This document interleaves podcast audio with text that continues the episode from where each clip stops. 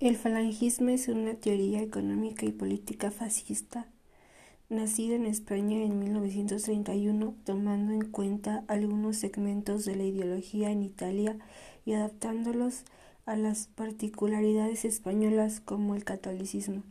Promovía un Estado totalitario y un modelo corporativista de sindicato único y vertical que organizaba a los empresarios y trabajadores al servicio de los intereses de la nación.